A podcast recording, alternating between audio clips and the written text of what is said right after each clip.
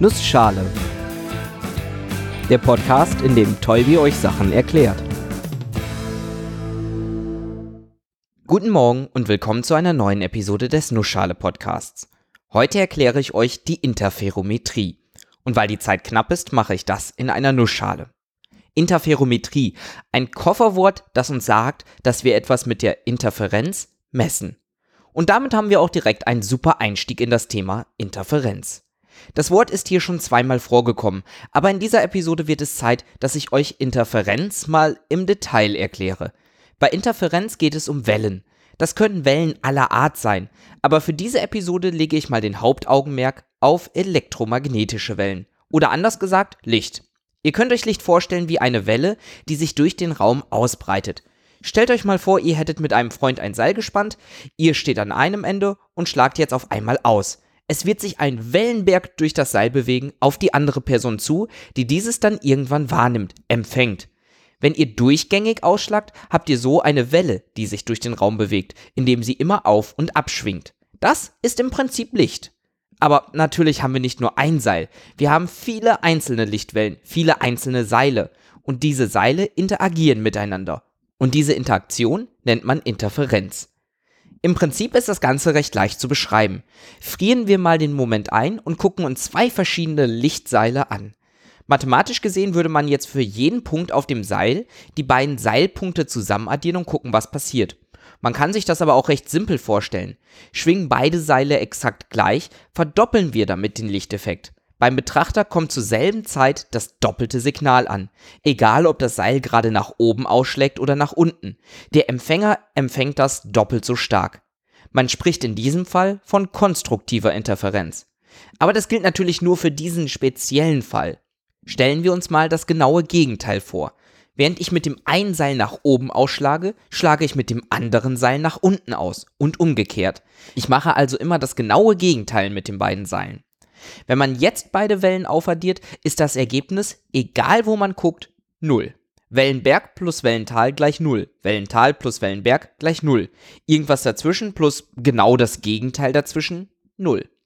Obwohl ich jetzt also doppelt so viele Lichtwellen ausgesendet habe, kommt beim Empfänger gar nichts an. Man spricht dann von destruktiver Interferenz. In den meisten Fällen passiert irgendwas dazwischen. Und das Ganze wird natürlich noch komplizierter, wenn man sich überlegt, dass Licht ja nicht immer die gleiche Frequenz hat. Ich kann das linke Seil ja zum Beispiel schneller schwingen lassen als das rechte. Dann ist an manchen Stellen die Interferenz konstruktiv und an anderen destruktiv. Und in den meisten Fällen irgendwo dazwischen. Jetzt haben wir uns das Ganze mit einem Seil vorgestellt, aber natürlich fliegen keine Seile durch den Raum. Lichtwellen sind viel kleiner und haben auch viel kleinere Wellenlängen. Irgendwas zwischen 400 und 700 Nanometer für Licht, das wir sehen können. Also um die 500 Nanometer Wellenlänge. Das bedeutet, dass der Abstand zwischen einem Wellenberg und dem nächsten Wellenberg nur 500 Nanometer groß ist. Das bedeutet aber auch, dass der Unterschied zwischen konstruktiver Interferenz und destruktiver Interferenz nur 250 Nanometer groß ist. Verschiebe ich das Seil um eine halbe Wellenlänge, erreiche ich genau den Wechsel von kompletter Signalverstärkung zu vollständiger Auslöschung. Ich habe also für eine extrem klitzekleine winzige Veränderung einen sehr stark messbaren Unterschied. Und genau das ist es, was wir bei der Interferometrie ausnutzen. Interferometrie bedeutet also, dass wir Licht nehmen, irgendeine Interferenz erzeugen und dann gucken, wie sich das interferierte Licht verhält, um damit irgendwas zu messen. Ich sage das jetzt bewusst recht allgemein. Die Interferometrie hat nämlich vielfältige Anwendungsgebiete und ist auch generell recht vielseitig vom Aufbau her. Eines der ersten Experimente, die man mit einem Interferometer gemacht hat, ist das Michelson-Morley-Experiment, in dem ein Michelson-Interferometer vorkommt. Fangen wir mal damit an. Zunächst mal haben wir eine Lichtquelle. Sagen wir mal einen Laser, der hat nämlich einige schöne Eigenschaften, die vor allem für die Interferometrie wichtig sind. Allen voran, wir haben kohärentes Licht. Also Licht, das nicht nur die gleiche Wellenlänge und gleiche Frequenz hat, sondern auch mit derselben Phase herauskommt. Das Ganze also nicht gegeneinander verschoben ist. Also schönes, konstruktiv interferierendes Licht. Dieses lenken wir auf einen halbdurchlässigen Spiegel, der diagonal zum einfallenden Licht steht. Er hat die Eigenschaft, dass sagen wir mal die Hälfte des Lichtes durch den Spiegel durchgehen kann, während die andere Hälfte vom Spiegel reflektiert wird. Da er schräg steht, wird also die eine Hälfte des Laserlichtes quasi durch den Spiegel in dieselbe Richtung weitergehen, während die andere Hälfte nach, sagen wir mal, rechts abgelenkt wird. Für beide Lichtstrahlen gibt es nun einen normalen Spiegel. Dieser lenkt das Licht jeweils zurück auf den halbdurchlässigen Spiegel. Dort passiert wieder dasselbe wie vorher. Da wir aber aus der jeweils anderen Richtung kommen, können wir jetzt, aus Sicht des Lasers, auch einen Lichtstrahl nach links hinbekommen. Dieser besteht dann aus einer Überlagerung der beiden ursprünglichen aufgeteilten Lichtstrahlen. Hier passiert also Interferenz. Und am Ende haben wir einen Detektor, der das Ganze vermisst. Je nach dem Wegunterschied zwischen den beiden möglichen Wegen, die das Licht gehen kann, ergibt sich damit also konstruktive oder destruktive Interferenz oder etwas dazwischen. Das Experiment, das Michelson und Morley damit gemacht haben, war eines, das den sogenannten Lichtäther oder genauer den Ätherwind widerlegt hat.